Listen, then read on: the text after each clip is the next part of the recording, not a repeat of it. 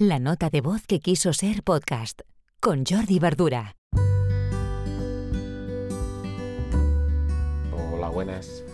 Hoy os quiero explicar cómo realizar una copia de seguridad de una entrada en un blog a una hoja de cálculo, por ejemplo, a un Google Sheet en el caso de Automatízalo, yo tengo el blog en el CMS Shopify, pero si tenéis, por ejemplo, un blog en WordPress, pues el, procedimiento, perdón, sería el mismo.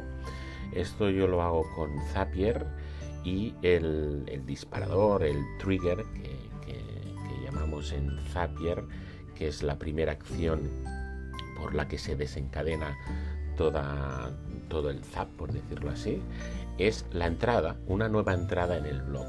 Una nueva entrada en el blog eh, consta básicamente de tres piezas, el título, el cuerpo de, la entrada, el texto y la URL.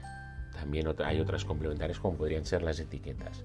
Pues bien, cuando hacemos una, entrada nueva en el blog, podemos a través de Zapier enviar esta información a una hoja de cálculo tipo Google Sheet en que cada columna tendrá una de estas piezas, la URL, el título, el cuerpo o las etiquetas.